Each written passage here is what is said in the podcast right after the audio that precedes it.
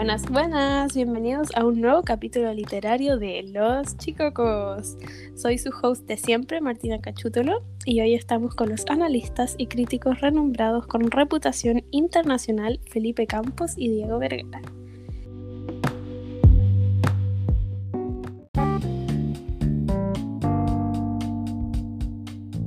En esta instancia analizaremos y conversaremos el libro El extranjero de Albert Camus. Felipe, ¿te gustaría darnos una descripción breve sobre el autor? Por supuesto, Martina. Eh, comenzando con este podcast, eh, yo hablaré sobre el autor de la novela, quien se llama Albert Camus, quien fue un novelista, ensayista, dramaturgo, filósofo y periodista de nacionalidad francesa nacido en Argelia. Su pensamiento se desarrolla bajo el influjo de los movimientos filosóficos de Schopenhauer, Nietzsche y por último con existencialismo en alemán. Diego, eh, sobre la obra, ¿qué te gustaría decirnos?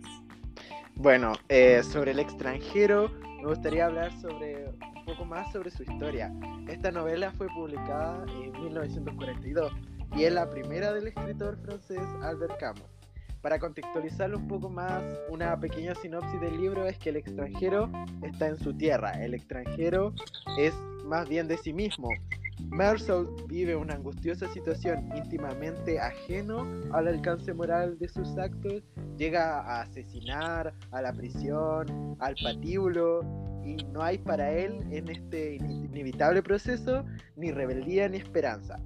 Y lo que trata más bien de hacer la novela es que nos presenta a Mersal, un hombre franco-argelino que se muestra pasivo y ajeno al mundo que lo rodea. Tras cometer los crímenes, no experimenta el remordimiento, tampoco se inmuta ante la muerte de su madre. La actitud del protagonista choca con las convenciones sociales que vemos normalmente y lo que conduce de cierta forma a su propia sentencia de muerte.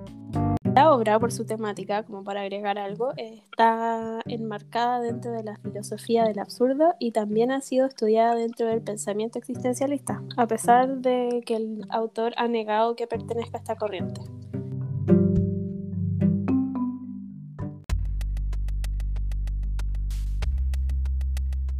Y ahora, como es característico de nuestro podcast, vamos a pasar al análisis. ¿Les parece, chiquillos? Me parece. Me parece, me parece en lo absoluto.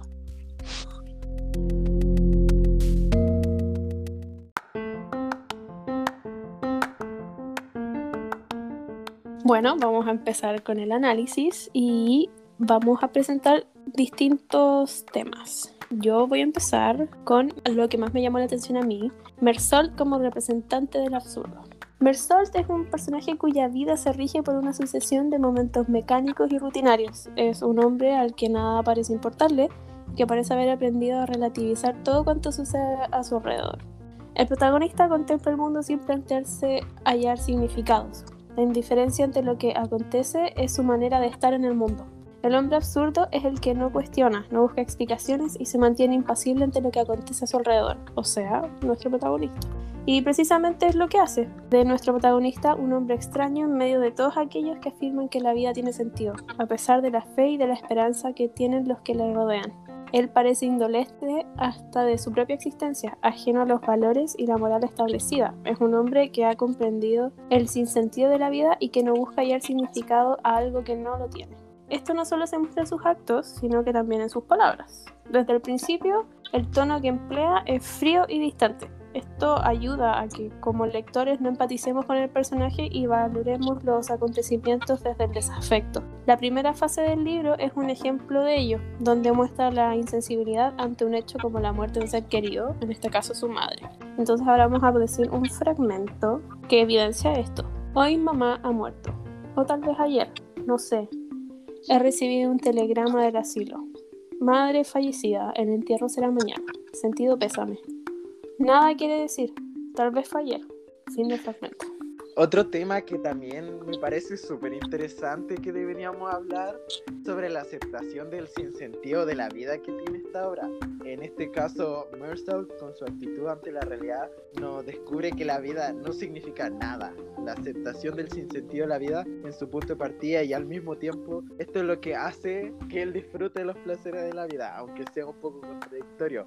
El protagonista, a diferencia de otros personajes que se rigen por los valores y la esperanza, ha asumido lo absurdo de la vida y de, también la inminente llegada de la muerte. Y este hecho se puede apreciar cuando está en prisión y recibe la visita de un sacerdote que viene a hablarle de la otra vida. Entonces, este también es un fragmento donde Mersault afirma en relación con las palabras y las creencias del capellán. Procedo a leérselo. Parecía tan seguro, sin embargo ninguna de sus certidumbres valía un cabello de mujer, ni siquiera tenía la certeza de estar vivo, porque vivía como un muerto. Yo parecía tener las manos vacías, pero estaba seguro de mí, seguro de todo, más seguro que él, más seguro de la vida y de esta muerte que iba a llegar. Entonces, de cierta forma, en este caso el protagonista se muestra inmerso en una realidad regida por una escala de valores que juzga lo que está bien y lo que está mal. Pero de cierta forma las dudas que más nacen es cómo repercute esta actitud en la realidad del personaje y cómo la asume la sociedad que lo rodea. Yendo conmigo, el tema que yo abordaré lo podríamos llamar como la sociedad que lo condena. El extranjero manifiesta lo absurdo de las convicciones sociales, por las cuales se termina juzgando al protagonista, pues en el proceso judicial él ha decidido no mentir para no amoldarse a aquello que la sociedad considera como correcto. Ha mantenido su verdad con respecto a la muerte de su madre, a la que no ha llorado como todos esperaban, y tampoco ha mostrado reacciones propias de luto o de duelo. La realidad es que el protagonista es señalado por la falta de sensibilidad ante el fallecimiento de su progenitora, es decir, su madre. El juez intenta que el protagonista muestre arrepentimiento o saque a relucir sus sentimientos. Pero, finalmente, Mersalt, la acusación se centra en la personalidad del acusado y no en el asesinato que él ha cometido. Mersalt termina asumiendo su condena y reconociendo la indiferencia del mundo. Bueno, ahora hablaremos también un tema interesante sería el porqué del título que es el extranjero y qué implica que esta palabra, título o por qué Albert Camus le puso este título al libro porque Mersault es un personaje cuyo trasfondo es complejo de entender para el lector. Es difícil seguir un poco de la lógica de su pensamiento porque vemos muchas veces que parece ajeno a su propia vida. Sí, y también el propio autor declaró que la siguiente afirmación para presentar el libro en una entrevista.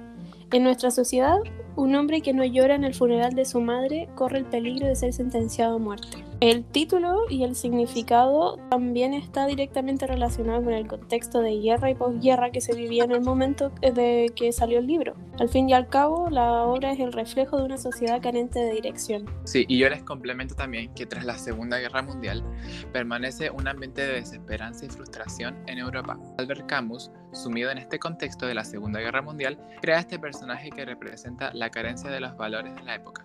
Un personaje que se caracteriza por la pasividad ante la vida, pero que finalmente lo conducen a un destino trágico por ser un extraño en medio del mundo que lo rodea.